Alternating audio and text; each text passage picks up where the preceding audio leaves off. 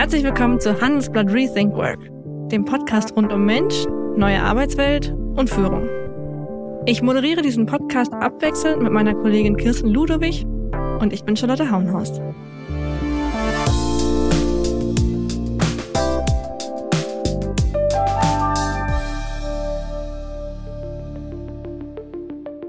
Miss LinkedIn, Miss Universe Germany oder auch die Pamela Reif von LinkedIn. Celine Flores Villas hat in ihrem Leben schon ein paar Titel mitgenommen. Mit knapp 150.000 FollowerInnen auf LinkedIn ist die 29-Jährige eine der erfolgreichsten Business-Influencerinnen in Deutschland. Und daraus hat sie, wie sollte es anders sein, auch ein Business gemacht. Mit ihrem Unternehmen The People Branding Company zeigt sie anderen Unternehmen und CEOs, wie diese sich am besten auf LinkedIn präsentieren. Danach gibt es derzeit offenbar eine große Nachfrage, was in Zeiten des Fachkräftemangels jetzt ja auch nicht so verwunderlich ist. Besonders interessiert hat mich an Celine aber auch, wie es sich anfühlt, wenn man selbst, wie sie, nicht nur Gesicht eines Unternehmens ist, sondern auch die eigene Persönlichkeit Teil der Businessstrategie. Das stelle ich mir nämlich manchmal auch relativ anstrengend vor. Aber erstmal herzlich willkommen, Celine Flores Villas. Vielen Dank, freut mich sehr. Celine, du schreibst auf deiner LinkedIn-Seite, über die wir heute noch viel reden werden, in der Selbstbeschreibung, du bist die Gründerin von Deutschlands Number One Company für Personal and Corporate Branding auf LinkedIn. Da muss ich jetzt erstmal fragen, wie viele von so Companies gibt's denn mittlerweile? Von, von was für einem Markt reden wir da eigentlich? Ich glaube tatsächlich, wir stehen noch am Anfang, aber es ist ein rasant wachsender Markt und es entstehen immer mehr ja, Dienstleister, immer mehr Freelancer, die das Ganze anbieten. Von dem, was ich bisher an Benchmark-Analyse betrieben habe, allerdings kaum eine Company, die das auf dem Level macht und vor allen Dingen mit dem Fokus wie wir. Wir machen ja nicht ganz viele verschiedene Dinge und Personal und Corporate Branding auf LinkedIn, sondern wir machen ausschließlich das und entsprechend würde ich sagen, dass wir ähm, auch ja, die Besten darin sind. Also reden wir da jetzt eher von 10 Unternehmen, von 20, so damit ich eine Vorstellung habe, wie groß das schon ist? Also Unternehmen, die das machen, also wo, wo ganze Teams hinterstehen und die sich darauf fokussieren, würde ich sagen, ist das eine Handvoll tatsächlich nur. Ähm, dann gibt's natürlich eine ganze Menge Freelancer, aber vor allen Dingen für das Segment, was wir betreuen, das sind äh, riesige Unternehmen, Konzerne, Corporates, um dir da mal so eine Richtung zu geben.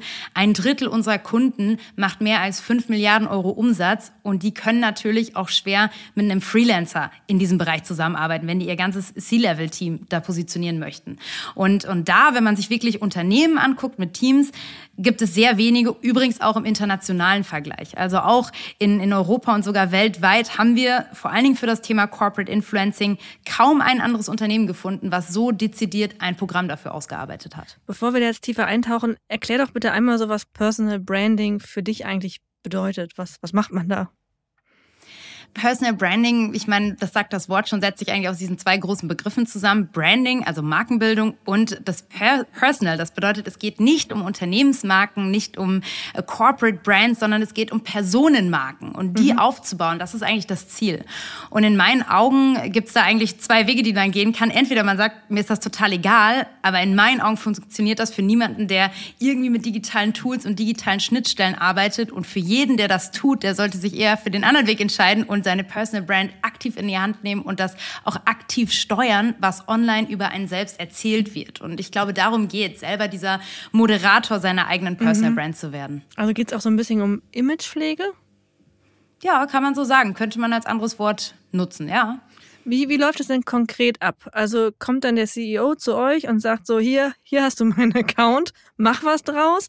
Oder gebt ihr eher Hinweise, wie man es besser machen kann? Und ähm, befüllt ihr das dann für die Leute oder machen die das selber? Was gibt's da für Modelle? Sowohl als auch. Also wir bieten das gesamte Portfolio von, es fängt an mit einem E-Learning, da kann wirklich jeder in der Online-Welt, und da haben wir so einen Metaverse-Campus geschaffen, kann man mhm. fast sagen. Da kann man in zehn Lektionen letztendlich lernen, in einem Selbstlernkurs, wie man sich seine Personal Brand aufbaut. Und ähm, das kann man dann letztendlich ne, hochskalieren bis hin zu, wir schreiben wirklich jeden einzelnen Post und, und äh, überwachen diesen ganzen Account. Das ist das eine. Und dann auf der anderen Seite, wie gesagt, das Corporate Influencing. Das bedeutet, da rollen wir ganze Programme aus. Beispielsweise Beispielsweise haben wir für SAP erfolgreich auch so ein Corporate Influencer Training und Programm mhm. schon etabliert und äh, das, äh, da feiern wir regelmäßig riesige Erfolge mit Unternehmen, die das ausrollen, weil die Kommunikation so einfach viel nahbarer und viel authentischer wird in den Unternehmen. Da muss ich nochmal nachfragen. Das heißt, teilweise, wenn ihr die Accounts wirklich komplett betreut, gibt es da noch eine Kontrollinstanz oder lassen die los? Weil wenn ich so mit Pressestellen zusammenarbeite von großen Unternehmen, ist mein Eindruck, das Loslassen ist jetzt nicht immer so einfach. Das ist total unterschiedlich, um ehrlich zu sein. Und das äh, kommt auf jeden ganz persönlich an. Also das, äh, wir haben Settings, da ähm, spricht der CEO oder der Vorstand wirklich mit uns direkt einmal die Woche. Dann haben wir Konstellationen, wo wir unterstützt werden von der Assistentin. Dann gibt's andere Konstellationen, wo das Kommunikationsteam oder der Head of Marketing mit uns mit äh, drin sitzt in einem Boot. Also es ist äh, ganz unterschiedlich mhm. und da ähm, auch, auch spannend zu erleben, ja, was für Typen von CEOs es gibt. Die einen, die wirklich sagen, hey, ich habe von Personal Branding, ich habe von Social Media keine Ahnung, ich lass los und überlasse es den Experten. Mhm. Und andere, die sagen, na ja, so viel Ahnung habe ich vielleicht nicht, aber ich will trotzdem mitsprechen und zwar bei jedem einzelnen Post. Und ich habe eine sehr also, gute Idee. Ja, genau. Also von bis ist alles dabei, muss ich sagen. Ja. Du hast ja eben auch schon angesprochen, dass ihr sogenannte Corporate Influencer ausbildet, also Menschen, die das Unternehmen auch auf LinkedIn dann zum Beispiel nach außen vertreten, aber eben nicht an der obersten Spitze sind. Da würde mich interessieren, wie erkennt man denn, wer da geeignet ist? Habt ihr da einen Trick?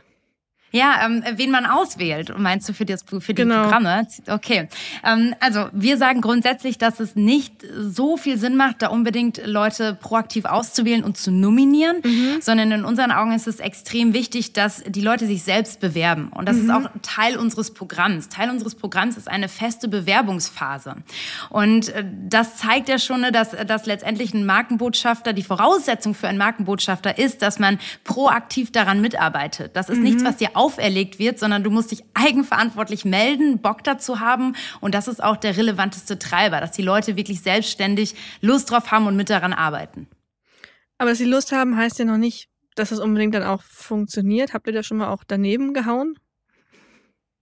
Mm, naja, doch, die, die Lust haben, da funktioniert das eigentlich schon, weil die haben zumindest den Drive und denen fehlt eigentlich nur noch das Handwerk. Und ich glaube, das ist auch das, woran es oftmals scheitert. Ähm, ja, wenn solche, wenn, wenn Mitarbeiter nicht aktiv werden, mhm. ist es mhm. selten, weil es niemand, weil niemand sich finden lässt, der über seinen Job reden will. Im Gegenteil, da gibt es total viele Menschen da draußen, die gerne viel mehr online berichten würden, die aber nicht wissen, dürfen wir das überhaupt mhm. und wie soll ich das eigentlich machen? Wie sieht denn eigentlich ein perfekter oder ein guter Post aus?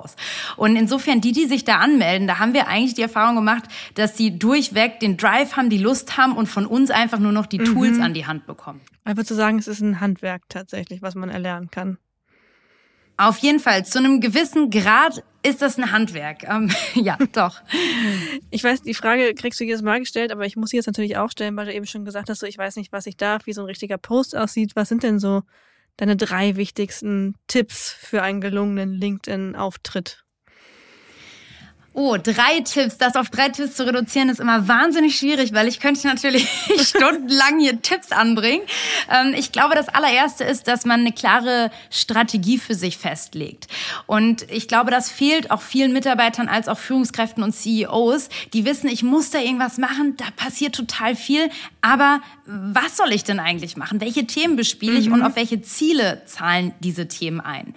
Strategie das erste. Das zweite ist, denke ich, einen guten Content-Mix zu fahren. Das bedeutet, es ist nicht immer nur das Teamfoto oder nicht immer nur das, ähm, ne, ich war auf diesem oder jenen Eventfoto, sondern was kann man sonst für kreative Inhalte erstellen? Mhm. Man kann Grafiken machen, man kann Umfragen schalten, man kann Artikel schreiben, man kann mittlerweile sogar Newsletter über LinkedIn initiieren. Mhm. Also es gibt einen ganzen Blumenstrauß an Formaten, die man nutzen kann und an denen sollte man sich auch bedienen, um einen guten Content-Mix zu fahren.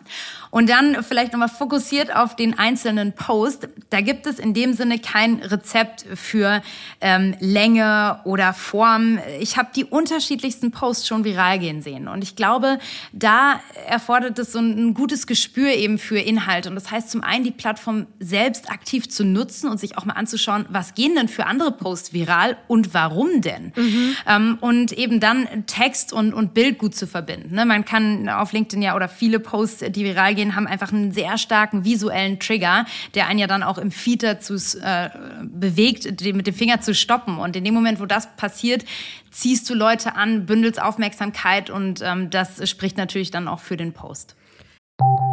Nach einer kurzen Unterbrechung geht es gleich weiter. Bleiben Sie dran. Wenn ich am Freitag Feierabend mache, freue ich mich auf richtig viel Lesezeit am Wochenende. Wenn es Ihnen vielleicht genauso geht, haben wir jetzt genau das Richtige für Sie. Das neue Handelsblatt Wochenende. Ich bin Charlotte Hauenhorst, Digitalchefin beim Handelsblatt. Und ich bin Sven Prange, Leiter des neuen Wochenendteams. Wir sind jetzt noch mehr für Sie da, wenn Sie Zeit haben, am Wochenende, mit inspirierenden Recherchen, praktischen Ratgebern und echten Deep Dives. Entdecken Sie unser neues Programm auf handelsblatt.com/slash Wochenende und abonnieren Sie dort unseren neuen Wochenend-Newsletter. Wir freuen uns auf Sie. Ich habe natürlich jetzt auch deine LinkedIn-Posts sehr aufmerksam gelesen im Vorfeld. Und an einer Stelle hast du auch geschrieben über den ähm, sozusagen perfekten Post. Er muss Gefühle und Emotionen triggern. Er muss eine Meinung vertreten und zur Diskussion einladen und das Thema muss idealerweise jeden betreffen. Und da habe ich danach gedacht, gerade das Thema Meinung, mhm. das ist ja auch ein bisschen heikel, gerade in so einem Corporate-Kontext, würde ich sagen. Ist das wirklich so? Glaubst du, dass in den meisten Posts auch Meinung sein sollte? Oder ist das so der Idealzustand? Es ist auf jeden Fall ein Garant für hohe Reichweite. Mhm. Ähm, das heißt nicht, dass nur das geht. Im Gegenteil, es gehen auch ganz andere Posts, es gehen auch neutrale, objektive Posts. Aber na, auf die Frage hin, was erzielt die höchste Reichweite und äh, mhm. triggert am meisten Reaktionen, würde ich sagen, dass meinungsstarke Posts definitiv hoch im Kurs sind. Und äh, ich denke nicht, dass man davor Angst haben muss oder dass es irgendwie schwierig ist, solange man eine Meinung äußert, hinter der man einfach auch zu 100 mhm. Prozent steht. Und ich glaube, das ist eher die Herausforderung, die so zu formulieren, funktionieren, dass man wirklich zu jedem Zeitpunkt sagt, ja, nach wie vor, auch nachdem ich hier fünf negative Kommentare erhalten habe, stehe ich zu dieser Meinung und kann die ähm, ja rechtfertigen oder kann, kann verargumentieren, warum ich so denke. Und ich glaube, das ist das Wichtige.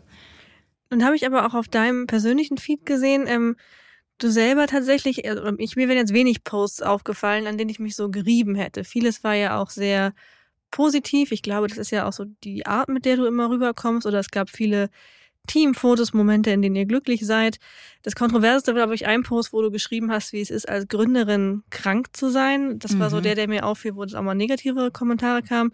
Aber machst du das für dich selber auch oder versuchst du eher möglichst wenig anzuecken? Also mir geht's nie darum, also ich ziele nicht darauf ab, anzuecken. Ne? Das ist nicht die, die Haltung, mit der ich mhm. anfange, einen Post zu schreiben, sondern wenn, dann ähm, thematisiere ich Themen, die mich einfach wirklich bewegen im Alltag. Und mhm. das sind irgendwie mal mehr Themen, die auch ne, von außen gesehen anecken und vielleicht gibt's auch mal eine längere Zeit, wo einfach, wo irgendwie in meinem Alltag alles smooth ist und ich auch nichts hab, wo ich irgendwie mich selbst dran reibe. Ne? Insofern kann man, also gibt's für mich nicht dieses pauschale, einmal im Monat machen mhm. wir einen Post, der aneckt und so gehe ich an die Sache nicht heran, sondern ich mache das aus einer, aus einer ganz bestimmten Haltung heraus, wenn ich so einen Post ähm, mache. Und ähm, da gab's, glaube ich, einige. Ne? Also ähm, ja, der, der mit der Krankheit, der fällt mir ein. Ich hatte ja dann einmal einen Artikel geschrieben zum Thema Female Empowerment. Vielleicht erinnert sich der ein oder andere, der hieß tatsächlich äh, Fuck Female Empowerment. Mhm. Der ist doch auch ganz schön angeeckt. Ähm, und so gab es immer mal wieder äh, Posts, aber wie gesagt, nicht ähm, pauschal, einfach nur um Reichweite zu generieren. Und ich glaube, das ist auch das Wichtige, dass man das niemals als Reichweitenhebel nutzt, sondern nur, um wirklich was anzustoßen und eine Diskussion zu etablieren. Darum geht's mir bei diesen Posts. Und ähm, ja, niemals inflationär. Und ich glaube, das ist super wichtig, wenn man sich an das Thema ranwagt, weil es kann und wird auch Backfire geben. Und darauf muss man dann vorbereitet sein. Ich hatte nur das Gefühl, das war bei LinkedIn vielleicht am Anfang noch nicht so etabliert tatsächlich, dass ein Ort von einer ernsthaften Diskussion ist. Also da ist mein Eindruck mhm. zumindest hat sich schon verändert. Früher war ja alles immer so supi und ganz toll und vielen Dank. Ähm, und irgendwie auch diese Call to Actions waren immer so ein bisschen verlogen, fand ich so, was denkt ihr darüber? Und dann schreibt irgendjemand pflichtbewusst was dazu. man denkt so, ja, es war jetzt halt auch total langweilig. Da ist schon so ein bisschen mehr Feuer reingekommen, ist mein Eindruck. Oder täuscht das? Nee, absolut, finde ich auch. Und ich finde, das ist auch gut und ich finde, das macht die Plattform auch zunehmend aus. Und jetzt ist natürlich die Frage, wo, wo geht das in Zukunft hin? Ne? Also mhm. ähm, wie entwickelt sich das weiter? Aber ich sehe das genau wie du und empfinde das auch so und finde das ganz schön. Also dass man da mehr Diskussion sieht und auch mehr kritische Stimmen, weil das gehört auf Social Media einfach dazu. Du hast in einem Interview mit dem Strive-Magazin den bemerkenswerten Satz gesagt, auf sozialen Medien gibt es keine Fehler. Wirklich nicht? Naja, sagen wir so, ähm, aus allen, aus allen vermeintlichen Fehlern hat man ja irgendwas gelernt. Und um da vielleicht auch mal ein Beispiel zu geben. Und dieser Artikel, den ich gerade erwähnt hatte, Fuck Female Empowerment, das war so der erste, ich sag mal, Shitstorm, der auf meinem eigenen Kanal losgebrochen ist. Das war noch relativ am Anfang meiner Zeit, in der ich diese mhm. Personal Brand aufgebaut habe. Und ich war darauf nicht vorbereitet, dass etwas so unglaublich große Wellen schlagen kann. So mhm. große, dass das die Diskussionen und der Artikel wurden auf Twitter, auf Reddit, auf anderen Social Media Kanälen weitergetragen, wo ich teilweise nicht mehr ein Profil hatte. Mhm. Ähm, da hat dann bis hin zur ähm, damaligen Digitalisierungsministerin äh, Doro Bär, die hat dann sogar diese, diesen Artikel kommentiert und ich saß da ne, in, in meiner äh, Studenten-WG und habe mir gedacht, ja genau, was, oh, was habe ich denn da jetzt gemacht? Ähm, und insofern, jetzt könnte man natürlich hingehen und sagen, oh, Riesenfehler.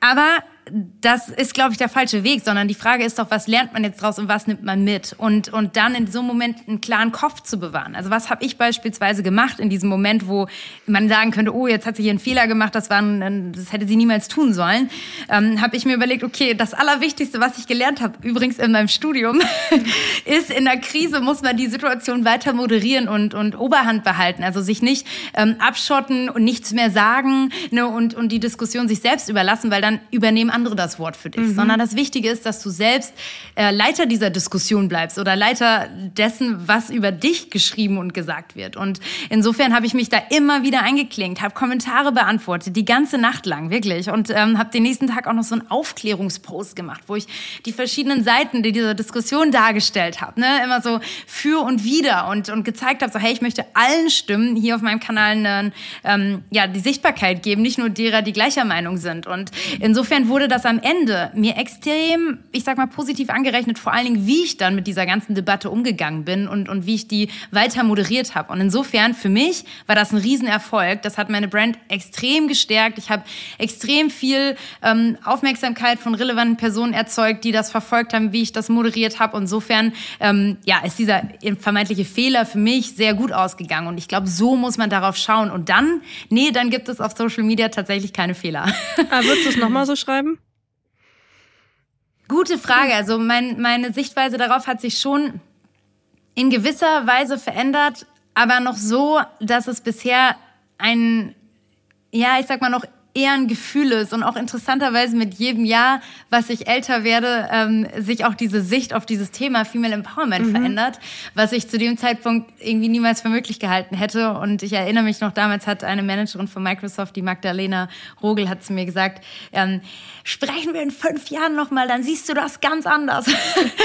und darüber muss ich jetzt so lachen, weil ich merke schon, dass in mir irgendwie was in Bewegung gekommen ist, aber noch nicht so, dass ich es besonders gut in Worte fassen kann. Ähm, ich ich glaube, ich gebe dem dem, Thema noch ein bisschen Zeit, aber ich glaube, ich werde das nochmal aufnehmen und dann nochmal was zu schreiben, ja. Aber das finde ich interessant, weil bei mir hat dieser Effekt auch eingesetzt, dass ähm, mhm. Dinge, die ich früher so als ähm, ja so Feminismus unserer Müttergeneration empfunden mhm. habe. Also die gläserne Decke mhm. und du wirst schon sehen. Und man dachte, ja, ja, genau. Mhm. Und äh, man muss irgendwie Netzwerke bilden, ja, ja.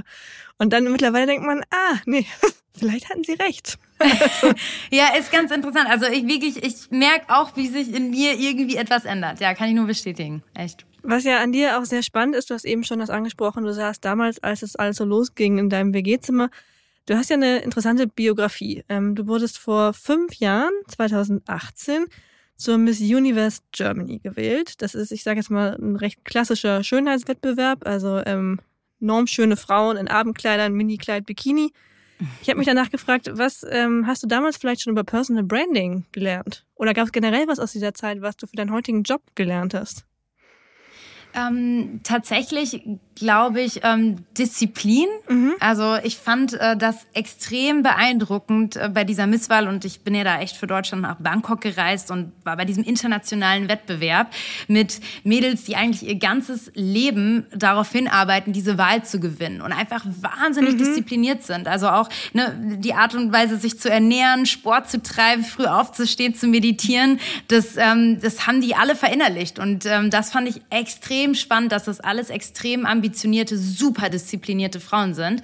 Insofern ähm, glaube ich, dieses disziplinierte Hinarbeiten auf ein Ziel, das ähm, hatte ich vielleicht vorher schon, aber das ist mir da nochmal so richtig deutlich geworden, was für einen Impact das am Ende auf die eigene Laufbahn oder die Karriere auch haben kann, wenn man so konsequent ähm, und ähm, ja diszipliniert mit sich selbst ist. Aber bist du auch so diszipliniert? Ja, würde ich sagen. Ich, was, mein, was meinen Job angeht, die Firma, die ich aufgebaut habe, bin ich sehr diszipliniert und sehr ähm, auch ehrgeizig mhm. und ähm, so, dass ich schon auch ähm, andere Dinge bewusst jetzt in den letzten Jahren zurückgestellt habe, einfach weil ja ähm, sich das alles dieser Disziplin, die ich auch an den Tag lege, dann äh, unterwirft, ja. Und aber auch nochmal Stichwort Dinge, die sich im Feminismus vielleicht geändert haben. Hast du wegen äh, dieser ja dieser Misswahl mal je doofe Sprüche auch bekommen später oder finden es eigentlich alle eher interessant? Noch nie. Ähm, das äh, wird eher als was aufgefasst, was interessant ist, weil das äh, so, ja, erstaunlicherweise so äh, schwierig funktioniert in dem Kopf von vielen, mhm. dass man Unternehmerin sein kann und äh, an deiner Misswahl mitgemacht haben kann. Das ist äh, was, was scheinbar so gegensätzlich ist, mhm. dass das eher immer ein Interesse erzeugt. Auf der anderen Seite, ich meine, ich kenne natürlich die Türen auch nicht, die mir verschlossen geblieben sind dadurch, weil sie eben nie aufgegangen sind. Ne? Es hat ja nie, ist ja nie jemand auf mich zugekommen, hat gesagt, ja, wir haben dich übrigens nicht genommen, weil du da mitgemacht hast, ja, ja, sondern klar. ich kriege ja nur das Positive mit. Insofern ganz vollumfänglich kann ich es natürlich auch gar nicht beurteilen. Ich hatte tatsächlich jetzt auch im Vorfeld nochmal drüber nachgedacht, weil das war ja eigentlich so was Klassisches, wo einem die Eltern dann gesagt haben, so, ah, überleg, ob du ein Bild von dir im Bikini im Internet Absolut. haben willst. Was sagt denn dann der Arbeitgeber dazu? also von daher ja eigentlich interessant, dass es bei dir als Feedback dann nie ankam und vielleicht wirklich ein Generationsthema ist. Tatsächlich, ja. Und ähm, meine Eltern haben genauso reagiert. Also die haben die Hände über dem Kopf zusammengeschlagen, haben gesagt, oh mein Gott, jetzt will unser Kind irgendwie Model und Miss werden. Das ist ja ganz furchtbar. Wir haben dir doch deine Ausbildung gezahlt. Willst du nicht irgendwas anderes machen? Also da waren meine Eltern natürlich total in Aufruhr und fanden das auch gar nicht, gar nicht cool, dass ich da mitmachen wollte. Aber gut, am Ende habe ich mich da dann selbst durchgesetzt. Genau, du hast ja ähm, später dann, also parallel zu dem Studium, du hast Kommunikationswissenschaft und Medien studiert, ähm, und dann kam dein Weg zu LinkedIn ja tatsächlich, weil du parallel zum Masterstudium, glaube ich, ähm, bei der Unternehmensberatung Ernst Young gearbeitet hast. Und da hast du einen Post verfasst wiederum, der so erfolgreich war, dass du den Account des CEOs übernehmen durftest. Nun äh, vermute ich ja mal, dass Business-Influencerin jetzt nicht der Job war, den du in der Grundschule in so ein Freundschaftsbuch reingeschrieben hast. Was möchte ich später werden? Wie, wie kamst du darauf, das zu deinem Beruf zu machen? Mm, also am Ende des Tages, glaube ich, hat mich am Anfang vor allen Dingen so die Neugierde angetrieben. Und ähm, ja, das, ich bin so ins Berufsleben reingestartet und habe mir LinkedIn natürlich als Plattform angeguckt, habe ein Profil da angelegt, habe mich da bewegt, weil ich dachte, hey, das ist doch, wo die Arbeitswelt heute digital stattfindet. Mhm. Und ähm, bedeutet, ich habe dann auch in die USA geguckt, weil da wurden gerade ganz neue LinkedIn-Features gelauncht und man konnte erst seit ein paar Monaten zu dem Zeitpunkt Videos überhaupt veröffentlichen. Und so hat das angefangen. Ich habe mich da extrem reingefuchst, reingelesen, viel experimentiert, irgendwie nächtelang äh, Posts geschrieben und mir da die wildesten Dinge ausgedacht, wie man sich auf LinkedIn positionieren konnte, könnte. Und der Aha-Moment kam dann eigentlich in dem Moment, als wirklich wild wildfremde C-Levels mich auf LinkedIn angepinkt haben mhm. und mich angeschrieben haben zu diesen Themen. Ich bespiele ja vor allen Dingen auch ähm, Tech- und Innovationsthemen und äh, da haben mich viele angeschrieben. Und das, das, obwohl ich die nicht kannte. Ich meine, wenn man aus seinem Dunstkreis irgendwie einen Ping bekommt, okay, aber ganz neue Leute, das war für mich echt ein Aha-Moment. Und ähm, so kam dann dieser Ball eigentlich ins Rollen. Und so habe ich mich da immer weiter reingefuchst. Und heute, klar, gehört mein Account zu einem der größten aber ich selber bin ja vom Beruf her nicht Influencerin, sondern mhm. ich habe diesen großen Account und klar kann ich den oder nutze ich den für, für meine Anliegen und Themen. Aber in erster Linie bin ich jetzt Unternehmerin und Gründerin und CEO von dieser Company, ähm, mit der wir genau dieses Thema ja vorantreiben möchten. Ähm, ich fand auch sehr eindrücklich, ich habe dann so ein TikTok-Video von dir gesehen, da ähm, erzählst du, dass du früher bei Misswahlen immer nach der Frage nach deinem Beruf gesagt hast, du möchtest irgendwie beim, beim Tierschutz arbeiten.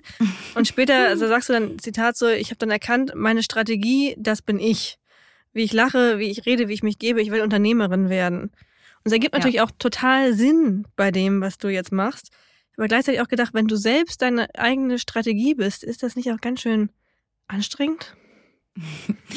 Also es ist, es ist schon ein Split, ähm, der Aufbau meiner eigenen Personal Brand und, und klar, ich bin viel als Speakerin unterwegs und gleichzeitig das Unternehmen zu führen. Aber das ist was, was ich extrem gerne mache ähm, mhm. und, und deswegen mir das nicht zur Last fällt. Also klar, es gibt stressige Phasen, wo ich auch mal stöhne ähm, und ähm, irgendwie den Kopf in den Sand stecken möchte, aber bei wem ist das nicht so? Und ich glaube, solange mir beides gleichermaßen Spaß macht, ähm, möchte ich das auch so weiterführen und, und da weder das eine noch das andere irgendwie priorisieren und mit der Company ähm, habe ich auch nochmal eine ganz neue Aufgabe gefunden und ganz neue Seite an mir entdeckt. Also mhm. dieses Unternehmerische, nicht nur Ideen zu haben, sondern die so umzusetzen, dass Produkte entstehen, für die andere bereit sind, Geld zu zahlen. Ich finde, das ist was ja, total ähm, cool ist. Und es macht so Spaß, sich sein eigenes Produkt auszudenken. Und, und das ist was, was ja ich ähm, jetzt auch gar nicht mehr missen möchte.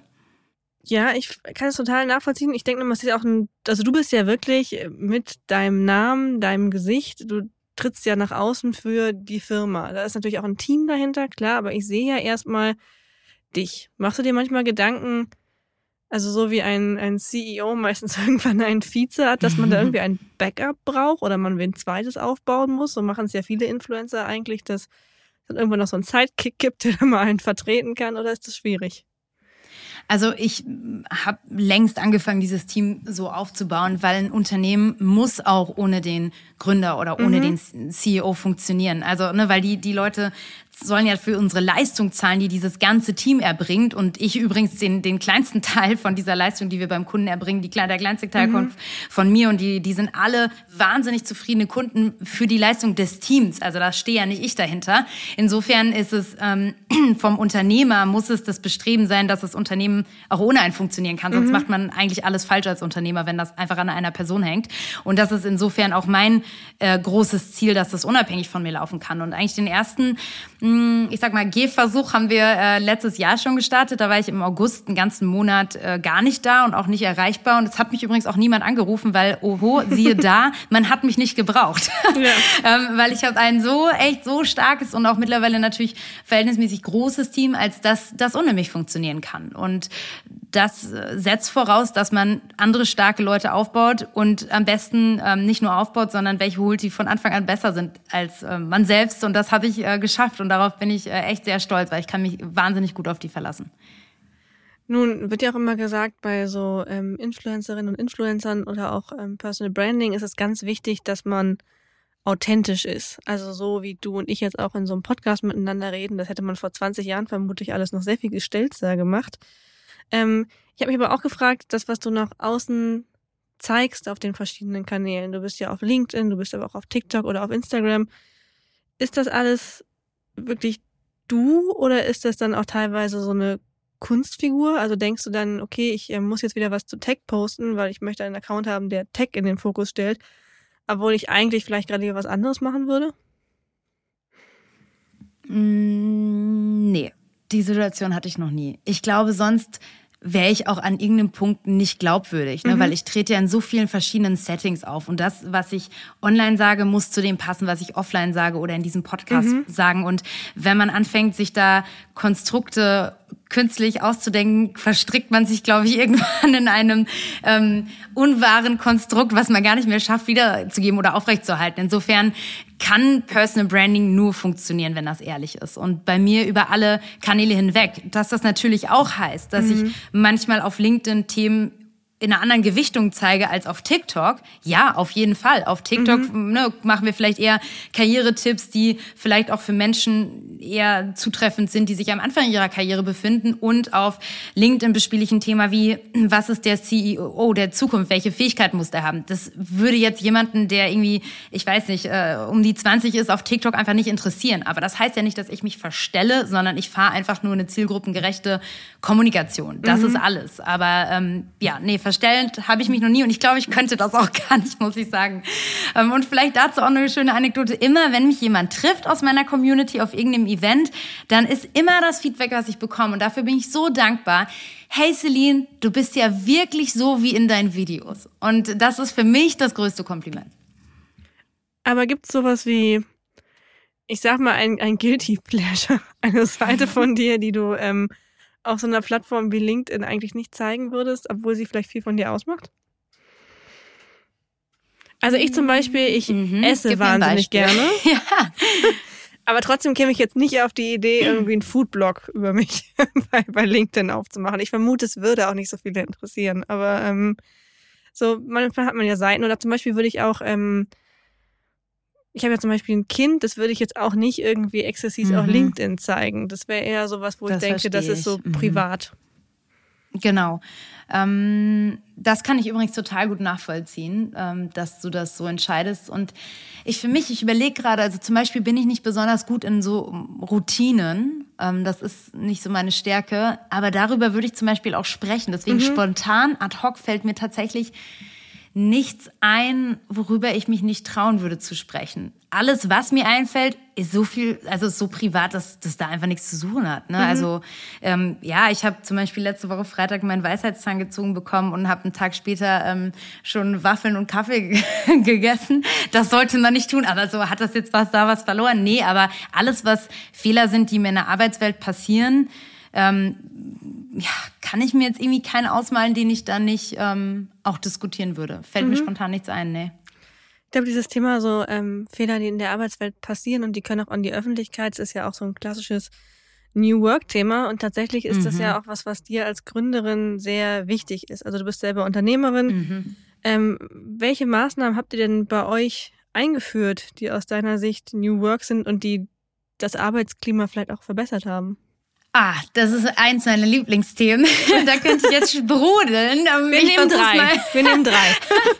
ich beschränke es mal auf eins und vielleicht, wenn du noch eine Rückfrage hast, dann äh, tauche ich da nochmal äh, ab. Also wir haben extrem viele Rituale geschaffen, eben weil wir eine 100% Remote Company sind. Das heißt, wir arbeiten in ganz Deutschland verteilt zusammen, aber alle nicht an einem Standort.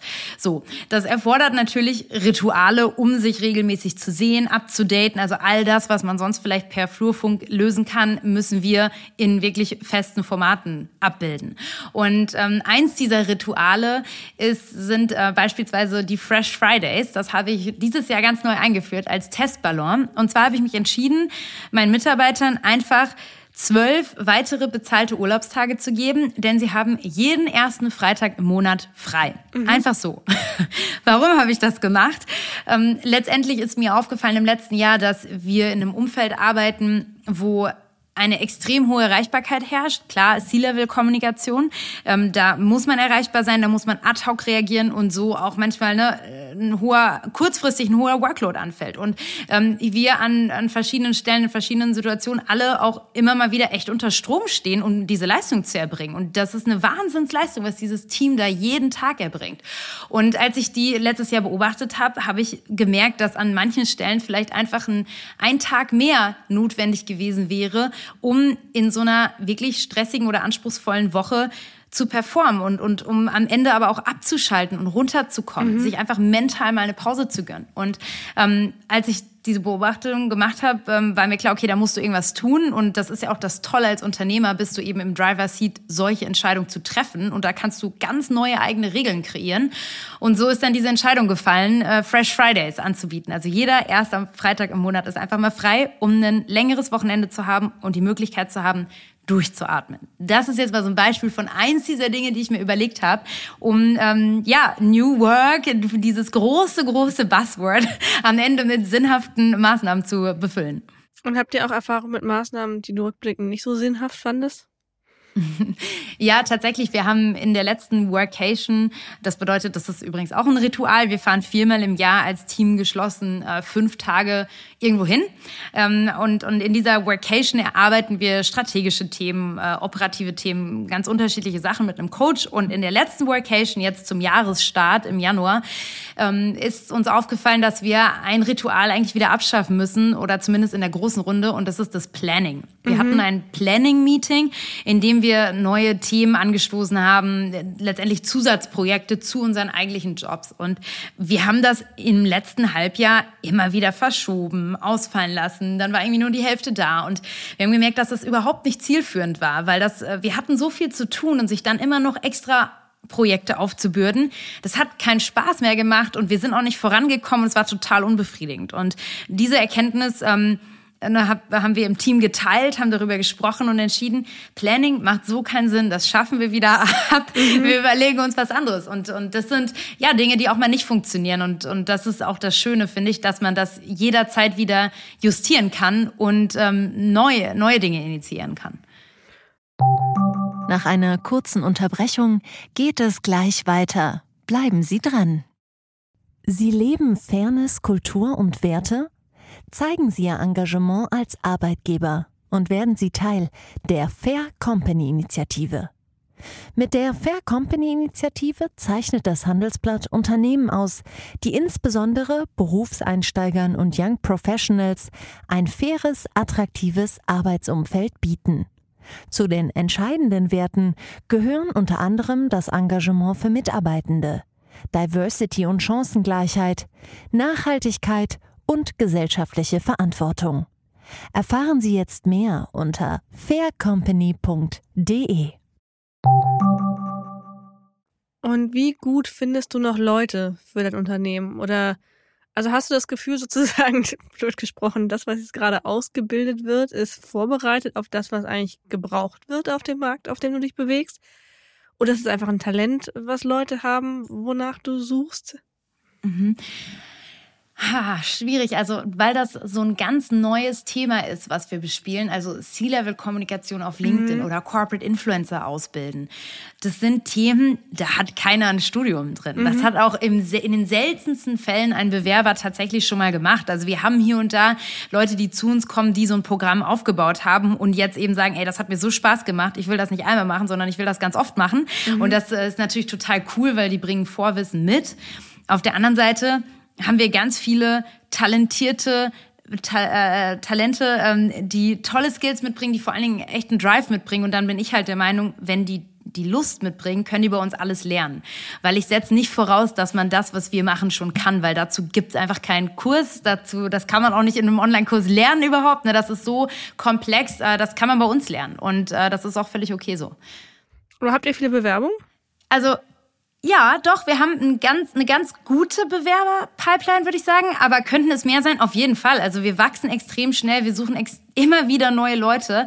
Und ähm, ich sag mal so, das ist so wellenförmig. Ne? Mal haben, mhm. würde ich sagen, so, oh Gott, wir brauchen dringend mehr Bewerber in unserer Pipeline. Und mal sage ich so, hey, äh, wow, wir haben super tolle Bewerbungen, ähm, äh, gerade die eben ähm, ja, mit uns Gespräche führen. Also mal so, mal so. Aber das, und das ist, glaube ich, das Interessante, dass, obwohl wir eine Company sind, die eine extrem hohe digitale Sichtbarkeit hat, nicht zuletzt durch meinen Account.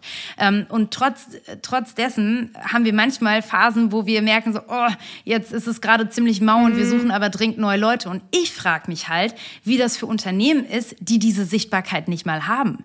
Ne? Also, und, und da genau setzen wir mit unseren Kunden an. Ich wollte gerade sagen, das schließt ja, sich ja so ein bisschen der Kreis. Exakt. du hast total. ja auch in deinem Neujahrsposting, glaube ich, geschrieben, du glaubst, dass Unternehmen im kommenden Jahr noch stärker auf Corporate Influencer setzen werden, mhm. eben auch, weil das Markenbotschafter sind für Recruiting und Sales. Und weil ja. du Leuten dann so zeigen kannst, hier ist es übrigens cool, hier, vielleicht möchtest du hier arbeiten. Ja. Ich habe mich dann aber auch gefragt, glaubst du wirklich, dass das für jedes Unternehmen gemacht ist? Oder gibt es auch Unternehmen, wo du sagst, das würde ich lassen an eurer Stelle? Corporate also, Influencing. Also, mhm für, wie gesagt, alle Jobs, die eine digitale Schnittstelle haben. Mhm. Und damit meine ich wirklich, ne, also am Ende Bürojobs, wo du irgendwie am Laptop arbeitest. Und das kann von der Berufsfach äh, Frau sein bis zum Account Manager, CEO, HRler, Communication Manager, was auch immer es an digitalen Jobs gibt, ähm, mit digitalen Schnittstellen. Für die ist es definitiv wichtig. Und, und da würde ich auch sagen, ist es ausnahmelos für jedes Unternehmen wichtig. Und das mhm. zeigt am Ende auch unser Kundenportfolio. Ne? Also von einem SAP als äh, globaler Tech-Player bis hin zu ähm, Hofmanns, äh, die, die machen, sind in der Lebensmittelbranche aktiv, mhm. ähm, bis hin zu Mann und Hummel, die machen Filtration Kommunikationssysteme äh, weltweit sind, sind da ähm, ja führend. Äh, das sind so unterschiedliche Branchen und für alle funktioniert LinkedIn als Hebel für Sales und Recruiting. Mhm. Mit all diesen Unternehmen haben wir echt coole Erfolge verzeichnet. Und um dir da mal auch irgendwie Zahlen zu geben, ähm, wenn wir so in so einem Programm so, ich sag mal, 15 Leute, also 15 Markenbotschafter ausbilden und schulen, dann äh, generieren die im Schnitt 300.000 Ansichten mit ihren Posts in nur zwölf Wochen.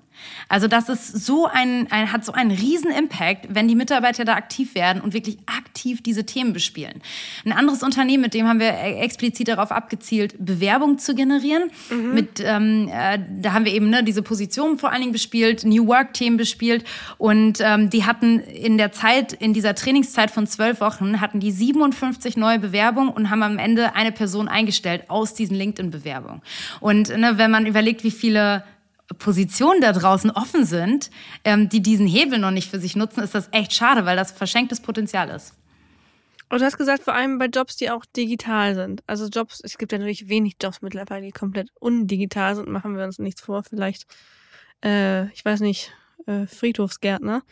Aber naja, und, und ähm, handwerkliche Jobs, Handwerk, ähm, Krankenschwestern, mhm. Pfleger, Lehrer, das sind ähm, schon auch eine Menge Jobs, die nicht unbedingt an einer digitalen oder mit digitalen Tools, mit Laptop und so weiter im Büro sitzen den ganzen Tag. Ne? Ähm, und da, da würdest du sagen, ist schwierig?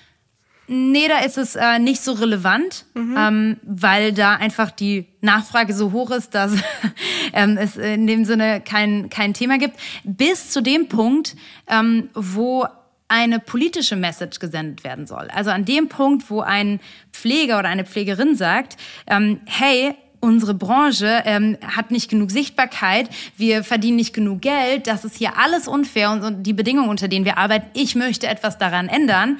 In dem Moment wird das zu der politischen Botschaft und dann würde ich sagen, macht Personal Branding auf LinkedIn wieder extrem viel Sinn und hat auch da wieder einen Hebel. Aber im, im Daily Business, glaube ich, ähm, ist da der, der ähm, Einfluss nicht so hoch. Nee. Vielleicht auch nicht so sehr im Recruiting, wenn jemand dann sagt, hier ist politisch gerade alles schlecht und das muss sich ändern. Also stelle ich mir schwierig vor. Du sagst ja, ja immer ähm, selber, es sei dir total wichtig, zu den First Movern zu gehören, also mhm. Trends früh zu erkennen. Und aktuell ist ja dein Fokus sehr stark auf LinkedIn. Darüber haben wir jetzt ja auch lange gesprochen. Und das funktioniert ja auch super für dich. Ähm, nun wissen wir aber auch, Plattformen ändern sich. Es gibt ja immer Plattformen, die eine Zeit lang so der Hype sind und dann geht's wieder mhm. weg. Ähm, denkst du manchmal schon darüber nach, dass du die Plattform wechseln musst? Oder was, was glaubst du, kommt als nächstes, was vielleicht das ablösen könnte? Mhm. Also ich glaube, alles hat, hat irgendwie ein Ende und das sieht man ja auch, wenn man sich andere Social-Media-Kanäle anguckt.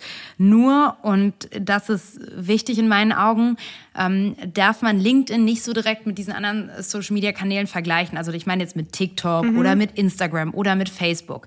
Ähm, warum nicht? Ähm, weil diese Plattformen letztendlich für äh, Content gemacht sind. Also warum hältst du dich auf TikTok auf oder auf, auf Instagram? Weil du Content als Inspiration suchst oder weil du großen Influencern folgst, aber nicht unbedingt wegen deines persönlichen Netzwerkes. Und mhm. deswegen muss man in meinen Augen LinkedIn nicht mit diesen Kanälen vergleichen, sondern viel eher mit WhatsApp. Weil WhatsApp da bist du wegen deinen Freunden, wegen deinem Netzwerk, deiner Family, mit denen hältst du da Kontakt. So. Und du kannst WhatsApp erst dann wechseln, wenn dein Netzwerk mitgeht. Und deswegen fällt es ja allen so schwer, auf irgendwelche alternativen Plattformen ähm, äh, zu wechseln oder zu shiften, weil am Ende, solange da alle sind, ja, werde ich da auch bleiben. So. Und, und deswegen glaube ich, ähm, dass wenn man so mit diesem Blick auf LinkedIn guckt, da sind wir ja auch wegen unseres Netzwerks, nicht unbedingt wegen dem mhm. Content. Und ich glaube, deswegen hat LinkedIn einen wesentlich größeren oder längeren Lifecycle als andere Social-Media-Netzwerke, weil du da wegen den Kontakten bist. Und erst wenn die weiterziehen, kannst du auch weiterziehen. Und und ich glaube, das ist ein erheblicher Unterschied, den viele vielleicht nicht so direkt in, in dem Vergleich ähm, im Blick haben. Ja, also ich bin gespannt tatsächlich, weil ich glaube, mhm. was ja auch immer weiter passiert, ist dieser Shift zu Video, dass Menschen immer mehr ähm, mhm. visuell sich die Dinge angucken. Und bei LinkedIn geht es ja schon auch viel um den Text. Also ich glaube auch, es funktioniert in der Generation, die jetzt auf dem Arbeitsmarkt ist gut, aber ich bin gespannt, wie das so bei der Gen Z vielleicht wird, ob man die auf LinkedIn so aktiv bekommt. Aber ich lasse mich auch vom Gegenteil überzeugen. Total. Also Fakt ist, ähm, ne, und du fragst, ob ich schon andere Plattformen im, im Blick habe, ähm, im Moment nichts Vergleichbares als berufliche Plattform und berufliches Netzwerk. Und ich glaube auch, dass LinkedIn tatsächlich auch 2023 noch weit davon entfernt ist, diesen Peak oder eine Sättigung erreicht zu haben. Ähm, ich glaube, das wird noch eine ganze Weile dauern. Ähm, und, und bis dahin, klar, sind wir weiter auf LinkedIn stark, aber haben natürlich alles andere auf dem Schirm. Ne? Also äh, Clubhouse oder Be Real oder was es alles Neues gibt, das haben wir alle im Team runtergeladen. Das nutzen wir alle, um das genau zu sehen, was da passiert, um, um unsere Kunden bestmöglich zu beraten. Aber gibt es heute schon was Vergleichbares? Nee, und ich kenne auch noch nichts, was LinkedIn so richtig aktuell Konkurrenz machen kann. Mhm. Du hast auf deiner LinkedIn-Seite auch geschrieben, dass dein ursprünglicher Traum es ja tatsächlich war, eine Community zu Tech und Entrepreneurship zu gründen. Mhm. Da würde mich interessieren, aus deiner Sicht jetzt, ist dir das geglückt oder hast du eigentlich eher so eine Celine Flores Villas Fan-Community erstmal gegründet und das ist dann so der nächste Schritt? Vielleicht weiß das der eine oder andere noch, habe ich äh, diesen Kanal, habe ich dem einen Namen gegeben und zwar Ahead. Also mhm, to be mhm. ahead, ne, der Zeit voraus sein. Und ähm, habe irgendwann gemerkt, dass die Marke, das bin ich. Und es ist völlig verkrampft, einen Namen dafür zu kreieren. Vor allen Dingen auch vor diesem Hintergrund, dass ich immer mehr mich in dieses Thema reingearbeitet habe und am Ende gemerkt habe, dass die Grundlage ist, dass Menschen sich andere Menschen als Inspirationsquelle suchen und als, als ähm, ja, Diskussionsplattform nutzen. Und das ist ja eigentlich, das hat LinkedIn mhm. geschafft zu institutionalisieren. Und es war eine, irgendwie eine totale Krücke, diese Brand zu kreieren, wenn mhm. eigentlich ich mit meinem Account die Brand war. Und ich habe dann tatsächlich diese ja, Marke, die ich da künstlich kreiert habe, über Bord geschmissen und habe einfach meinen Account zu dieser Plattform gemacht. Mhm. Und ja, ich würde sagen, dass da echt ähm, relevante Diskussionen entstehen zu Tech-Themen. Jetzt nicht zuletzt, das ist vor, ähm, letzte Woche habe ich das, glaube ich, gepostet, mhm. auch ein Post, der extrem durch die Decke gegangen ist zu dem ähm, äh, Thema Casablanca AI. Das ist mhm. ein Tool, womit du die äh, Blickrichtung am Laptop ändern kannst. Also wenn wir beide im Call sprechen und ich gucke auf meine Tastatur oder gucke auf meinen Notizzettel, dann denkst du trotzdem nach wie vor, ich schaue dich an, weil es so eine Autokorrektur der Augen gibt. Ja, es war sehr beeindruckend. Ich dachte, genau. das wird einen großen Erfolg haben. Ja, da, ich finde das total total cool. Ich habe vor zwei Jahren darüber berichtet. Da gab es diese Idee von dem Unternehmen, aber die mhm. hatten noch keinen Prototypen und gar nichts. Und ich, ne, ich, das ist auch das Coole natürlich an, an dieser Diskussionsplattform. Ich sehe sowas und ich verfolge das ja dann. Und jetzt zwei Jahre später konnte ich das tatsächlich mal testen. Also auch äh, irgendwie cool, ne, was dann in zwei Jahren passiert. Jetzt gibt's das nämlich tatsächlich. Und dann habe ich natürlich noch mal einen Post dazu gemacht, habe gesagt, so, hey Leute, ich hatte euch schon mal darüber berichtet. Hier, hier ist es jetzt und so sieht's aus. Und dann ist da eine echt starke Diskussion ausgebrochen, ähm, wo total total konstruktiv diskutiert wurde. Insofern ja, ich finde, ich habe das geschafft aus meiner eigenen Sicht. Äh, letzte Frage, du merkst, ich mag diesen äh, kleinen Schlüssellochblick. Ähm, erkennst du mittlerweile jetzt nach mehreren Jahren hier im Personal Branding Bereich, ob Leute ihre Posts selbst schreiben? Oder denkst du manchmal, das hat dein Team für dich geschrieben? Ja, ich traue mir das zu, das zu erkennen. Ja, okay, tatsächlich. Was, was sind da so für dich Red Flags? Oder wo, Red Flags ist ja in dem Kontext gemeint, aber wie erkennst du es? Wenn die Posts ne, zu perfekt sind. Also ähm, wenn man merkt, äh, dass, dass da, das kann, das kann irgendwie nicht sein, dass die Person so viel Zeit aufgewendet hat, das so oder so darzustellen. Ähm, oft auch, und das hast du vorhin tatsächlich selbst schon angesprochen, der Call to Action, wenn der so zugestellt mhm. ist, äh, das ist, finde ich, auch ein ganz klares Indiz, ähm, ne, wenn das ist, und jetzt bin ich gespannt, äh, oder ne, wie sind eure Meinung? Wie würdet ihr New Work in eurem Unternehmen etablieren? So, ich weiß nicht, ob ein CEO das so selbst formulieren mhm. würde. Und das sind so kleine Indizien und klar, ich erkundige mich dann auch, ähm, wer die Accounts irgendwie betreut und hostet. Und in, mhm. in vielen Fällen hat sich das dann auch schon bewahrheitet. Insofern traue ich mir das zu, das, das zu beurteilen. Aber es sind ganz kleine Feinheiten. Ich glaube auch nicht, dass das viele Leute sehen. Aber ähm, in manchen Fällen ähm, ist das so. Und das versuchen wir natürlich bewusst anders zu machen. Also ähm, vielleicht schleicht sich bei uns auch mal bewusst ein Rechtschreibfehler ein, weil ein CEO dann doch nicht alles durch äh, eine Rechtschreibprüfung jagt. Dann werde ich darauf achten, äh, wo Rechtschreibfehler sind in der Zukunft. Äh, Celine Flores Willers, vielen herzlichen Dank, dass du heute da warst. Vielen Dank dir, Charlotte.